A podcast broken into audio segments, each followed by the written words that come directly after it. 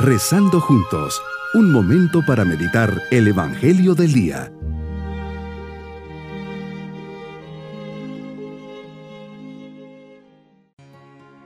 Qué alegría poder saludarles en este día domingo de la vigésima cuarta semana del tiempo ordinario.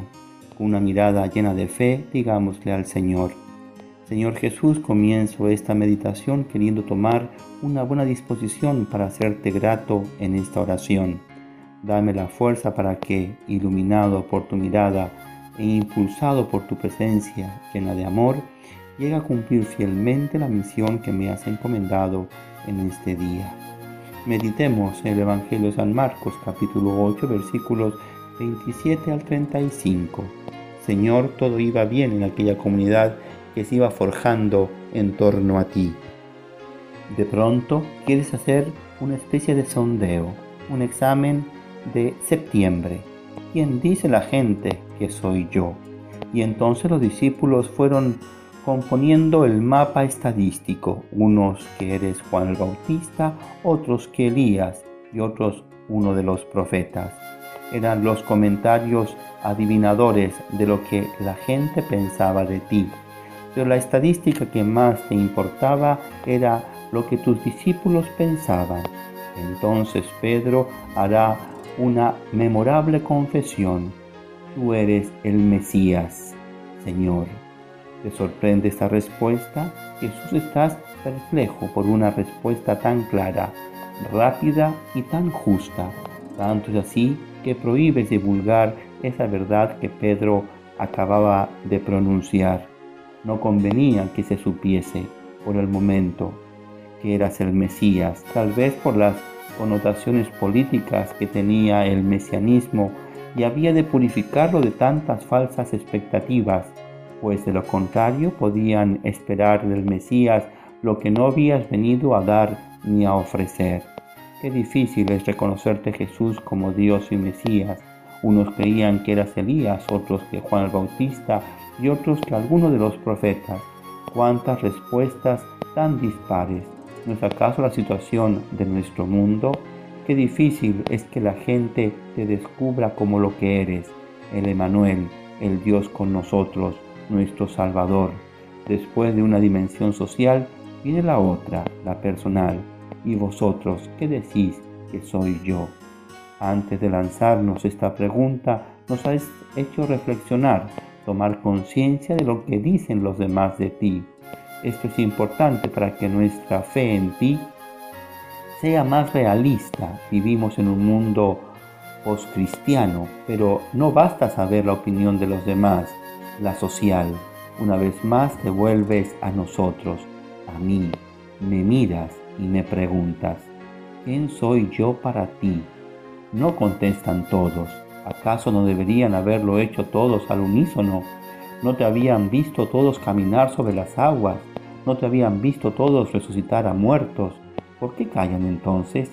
Aquí se esconde una gran verdad. Podemos seguirte sin saber quién eres realmente. Hemos visto obrar grandes milagros en nuestras vidas y sin embargo eso no nos basta para reconocerte como Dios en nuestras vidas. ¿Quién eres Jesús para mí? ¿Te he dejado ser Dios? ¿No será que te he reducido a un profeta, alguien bueno, que me quiere mucho, que me indica el camino, pero que en el fondo no eres Dios. Por ello no puedes mandar en mi vida, porque eso sí, en mi vida mando yo. Si en mi vida, en lo más íntimo de mi alma, late ese deseo insatisfecho de hacer más por los demás, de mejorar en muchas cosas, quizás sea que me estás pidiendo tu lugar. Te lo debo y te lo tengo que dar. Pedro, tal vez animado por su reciente éxito, tuvo un gesto contigo, te increpa, quiere salvar a su Salvador, no quiere verte sufrir y cargar con la cruz, pero le respondes, apártate de mí, Satanás, tú piensas como los hombres, no como Dios. Es un cambio de escena y un dramatismo tremendo. Pedro que pasa a ser casi al mismo tiempo alguien en quien habla el Padre y alguien en quien grita Satanás, capaz de lo mejor y más bello y de lo peor y más horrendo. En esta agridulce y claroscura posición nos encontramos todos, siendo tantas veces testigos de la luz y la verdad y cuestionamos tu camino y lo que nos pides, porque no queremos enfrentar la dificultad y la cruz. Mi propósito en este día es responderte personalmente a la pregunta que me haces. ¿Quién dices tú quién soy? Y mi respuesta sea mirando fijamente a Jesús. Mis queridos niños, Jesús en un momento de intimidad le pregunta a los discípulos quién dice la gente que es Él. Ellos respondieron lo que la gente decía. Era Juan, otros que Elías, otro que un profeta, pero Jesús no se queda en la apreciación de los demás.